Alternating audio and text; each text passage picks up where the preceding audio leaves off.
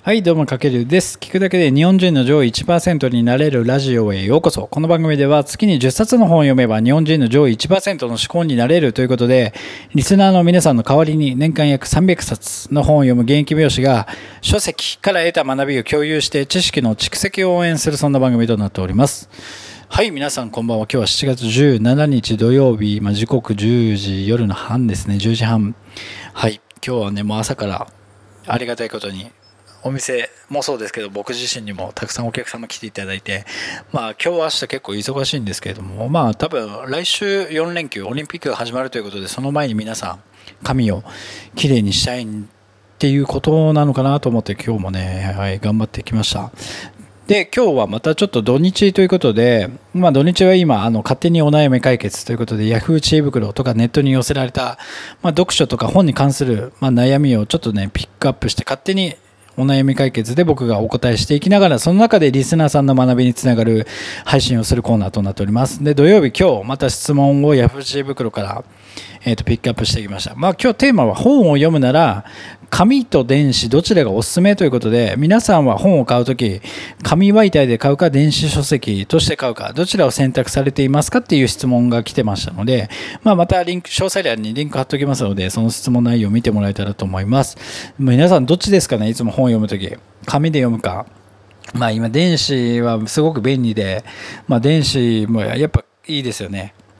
いいんですけども、僕の個人的な意見としては、どっちがいいと言われたら、どちらでもいいという、もうめちゃくちゃ、もうね、適当感が強いんですけど、まあどちらでも本当にいいかなと思ってて、で、まあ今僕も年間約300冊ほど読んでる、まあ自称、まあ読書家と呼んでいいのかと思うんですけども、僕がアドバイスするとしたら、まあそんな中でも、まあ、ベストセラーとかすごく読みやすい本とか、まあ、あのベストセラーっていうのは要は本屋さん行くと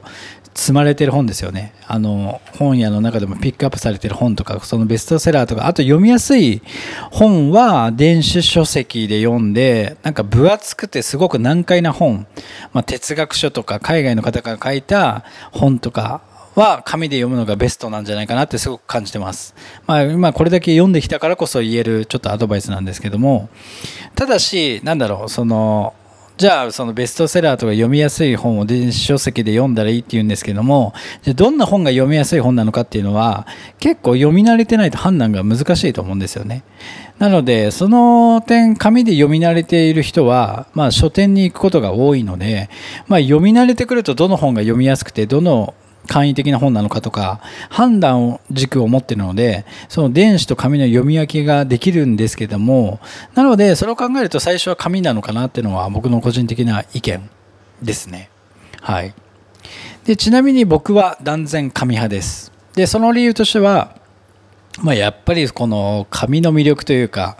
まあ、紙の質感だったり匂いとか、まあ、あとなんだろうやっぱ手触り感とかすごく僕も本を読む時大事にしててそのページをめくる動作とかで結構集中して本って僕没頭できるんですよ。なんか一つの没頭するスイッチというかその手触り感ページをめくる感じとかがすごく僕の中で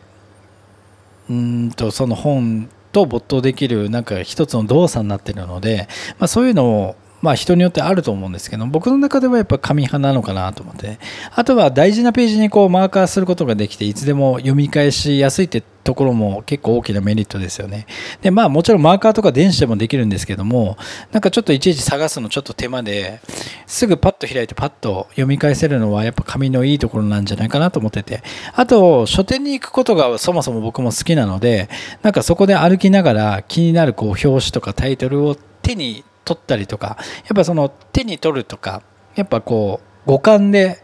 まあこう本屋さんを巡るようななんか匂いもそうですし目もそうですし手もそうですしなんかこう体験も含めた僕は価値が本にはあるんじゃないかなと思っててであとは本屋に行くことによってどんな本が売れているのかってこう書店を歩くことで世の中のニーズも把握できるんですよね。それは結構電子だと結構多分ねできづらいと思うんです電子だとやっぱり Amazon みたいに自分が選んだ本に付随する本がリコメンドされてきたりするのでやっぱりそういった部分でもなんか書店に行くことによって世の中のニーズを理解するっていうのも一つ大きいんですよねあとはこれ面白いのは場所によって場所によって本のニーズが違うんですよ。要は、行く様々な土地にある本屋さんに行くことによって、その本屋さんに置いてあるピックアップされてる本って結構違ったりするんですよ。要はオフィス街にあるような本屋さんだと、なんかサラリーマン向けにピックアップされた本が多かったりとか、まあ、僕今田町にいるんですけど、田町でもオフィス街なので、結構サラリーマン向けプラス、やっぱ港区ということで富裕層が多いので、なんか投資の本がピックアップされたりとか、あと不動産の本があったりとか、結構ね、その街によってこう本のニーズが違うので、いろんな街の本屋さんに行くとそういう違いが見れるのも僕は紙で本を読む一つの魅力だと思ってます。あとは、まあ、なぜ電子だとダメなのかっていうと、やっぱ電子だとね、なんか途中で LINE の通知来たりとか、なんかあといろんな通知が来て誘惑があって、その都度ちょっと中断されてしまうみたいなことがあるので、なかなかこう没頭しづらいというか、集中できないですよね。これ僕の意見なんですけども。で、まあでも本の逆にデメリあの、紙のデメリットとしては、やっぱり圧倒的に家の中に本が溜まって場所を取る。もう本当に床が抜けるんじゃないかなぐらい僕ももう今本が積んどくされてるんで、やっぱこう、圧倒的スペースを取られてしまうっていうところがでかいですよね。で、あとはやっぱり電子よりもコスパが高い。まあ本一冊、いい本だと1800円とか2000円するんですけども、電子の場合だと今月額制とかあって月に980円とか払えばもう何千冊っていう本が読み放題で読めたりするので、まあその点ではやっぱり電子の方が圧倒的にコスパはいいのかなと思ってて。で、電子はね、やっぱりこう、スマホの片手でこう何千冊もの本を持ち運べるみたいな感覚があって僕はすごくそこは超便利だなと思ってるんで特になんだろう朝の通勤電車とかで紙の本僕持ってくんですけどやっぱり邪魔になりやすいですよね。バッグからいちいち取って分厚い本を手に取ってみたいな作業をしなきゃいけないのでやっぱその点電子はやっぱ移動中などのツールとしてはもう最強なんじゃないかなっていうのはすごく僕も思ってます。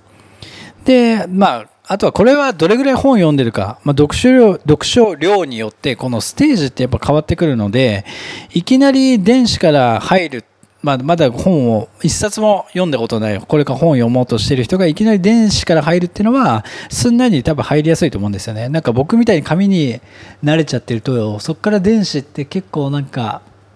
うんとちょっとね、なんか内容が入ってこなかったりとか、スッと切り替えることができないんですよね。だからまだ本を読み慣れてない人はいきなり電子から入るっていうのも一つおすすめではあります。で、まあ、その今日の結論としてやっぱ自分の読みやすいスタイルで読むっていうのがベストなんじゃないかなと思ってて、で、まあ紙も電子もこう、なんだろう、それぞれメリット、デメリットあるんですけれども、まあ両方使いっていうのが、まあ、ハイスペックで使うのが僕はすごくハイブリッドかで使うのがいいかなと思っててやっぱその中でもさっき言ったように僕が最初言ったように、まあ、本を読み慣れてきた人にとってはこう読みやすいなんかベストセラーとか本当に噛み応えとかなんだろう、スナック菓子のように消費できるような本は電子で読んで、こう噛み応えのあるこう栄養価の高い難解な本はしっかり紙で読むっていうのが僕はすごくおすすめなのかなと思ってます。はい。まあ、あとはまあね、本当に読みやすいスタイルって人それぞれあって一番大切なのはやっぱりいかにその本と向き合って没頭できるかっていうところなので、まあ、電子でもそれができる人は電子でもいいと思いますし僕はやっぱもう紙で来ちゃってるんでやっぱ圧倒的こう紙のこう五感でページをめくるだとかそういう動作から没頭できるタイプはやっぱ紙がおすすめですのでぜひあなたに合った本のこう読み方、まあ、紙でも電子でも選んでみてもらえたらと思います。で、その一つのきっかけとしては今日の内容が参考になればと思いますので、ぜひ、はい、え、ー、と、役立ててください。というわけで今回はまた質問 Q&A ということで本を読むなら紙と電子どちらがおすすめというテーマでお届けさせていただきました。明日もまたちょっと質問コーナーして、月曜からまた新しい一冊をご紹介していきたいと思いますので、ぜひお楽しみにしててください。というわけで今回は以上になります。かけるでした。ではでは。